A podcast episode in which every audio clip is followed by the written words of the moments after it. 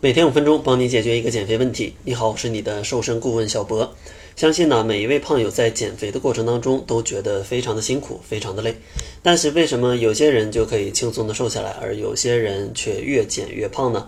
其实呢，主要因为这些失败的朋友，他们会陷入一些误区。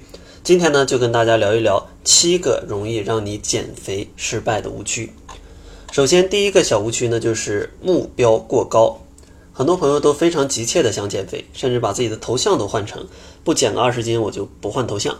但是这种过高的要求、过高的门槛，往往会让你的方法过于极端，而过于极端的方法往往是很难持续或者很难坚持的。而且大家都明白，减肥也是一个持久战。如果你的方法过于极端，往往容易半途而废。这样的话。不妨定一个低一点的目标，让大家一步一步的去改变自己的习惯，让自己可以瘦得更加的持久。比如说啊，可以给自己设立以下的这样的小目标，比如说工作日不吃甜食，或者说呢每周咱们只喝一次奶茶。通过这样的一些小的方式去降低你的热量，这样的话瘦身就会变得更加的轻松，而且目标比较低。容易完成，也更加有成就感，也可以更容易坚持。第二个误区呢，就是减肥的过程当中不敢吃任何的脂肪。确实，脂肪它的热量很高，大家觉得它是长胖的源头。但是呢，脂肪也是人体所需的一种营养物质。如果完全不吃，其实呢，你的身体也会缺少一些营养。因为人体的主要功能物质就是脂肪、碳水化合物还有蛋白质。如果你完全不吃脂肪，其实你的身体，比如说像吸收一些脂溶性的维生素，或者说你的一些细胞里面都会缺少脂肪，这样的话，长期也容易导致你的脸色非常的不好。而且，如果你只是吃碳水化合物跟蛋白质的话，它也容易对你的身体造成一些影响。因为大家生活当中其实想要吃到蛋白质，并不是那么的轻松。所以说，如果你完全不吃脂肪，很有可能你的碳水摄入的就会过量。比如说你的饮食全都是，呃，各种的主食、各种的蛋糕、各种的甜点，那这样的话对减肥其实也是没有帮助的。所以说减肥咱们一定要合理的去控制自己的营养，不要说害怕某一类物质咱们就完全不吃。其实每一类物质对身体都是有帮助的，只不过看你要吃多少。像脂肪的话，建议大家在减肥的过程当中尽量的避免吃一些肥肉。然后呢，烹调的时候少用一些油，其实你在脂肪的摄入上就已经比呃大多数人要少很多了，没必要刻意的控制。然后第三个小误区呢，就是断碳成瘾。其实断碳呢，就相当于生活当中可能不吃甜食、不吃主食，然后还不吃糖。的确，前期断碳它可以让你瘦得非常快，但是问题就是人不可能一直断碳。而且一直断碳对于大家的身体，嗯，很多人也是不太适合这种生活方式的。所以说，如果你不能一直坚持的话，你还盲目使用断碳的方式，那你未来如果恢复碳或者说爆碳的时候，就非常容易反弹。所以说，建议大家还是理性的去减肥，参照《中国居民膳食指南》来去调整自己的饮食结构，不一定完全的拒绝碳水，可以选择一些 GI 值更低的碳水，比如说一些粗粮。这样的话对减肥也是更加有帮助的。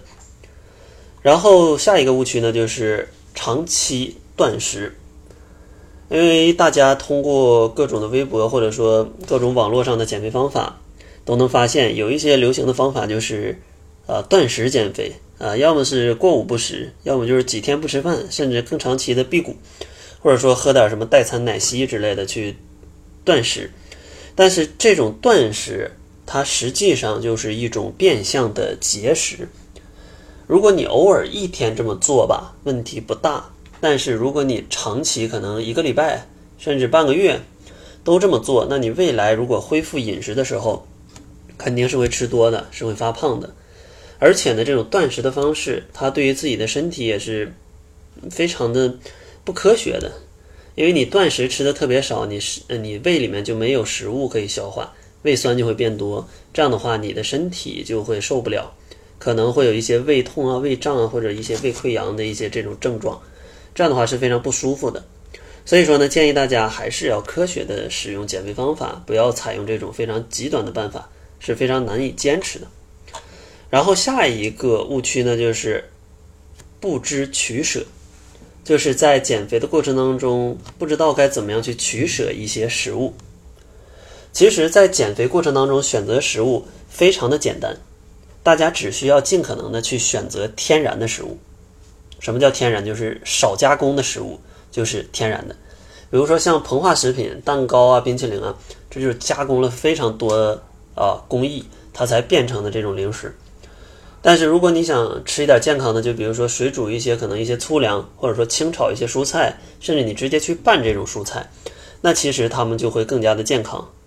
所以说，在减肥过程当中，尽可能选择一些加工次数少的食物，这样的话更利于大家的减肥。因为每一次加工都会让它的升糖指数变高，而且呢，每一次加工为了让它变得好吃，也容易添加更多的调味品跟热量。然后第六个误区就是很少喝水，很多朋友可能工作学习太忙啊，就不喝水。但是水是人体非常重要的组成部分，百分之七十都是水。